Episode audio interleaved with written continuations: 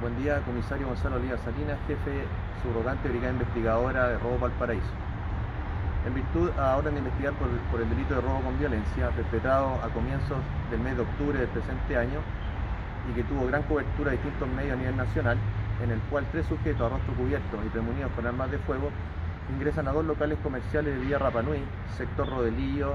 de la ciudad de Valparaíso, donde intimidan y agreden violentamente a sus propietarios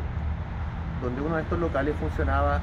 como casa vecina, sustrayendo gran cantidad de dinero, especies, joyas, teléfonos celulares. Es por lo anterior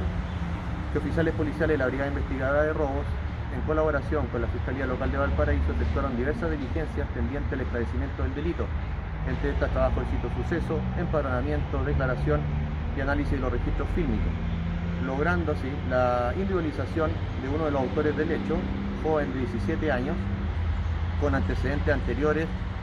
eh, en esta policía por el delito de homicidio, quien fue detenido el día de ayer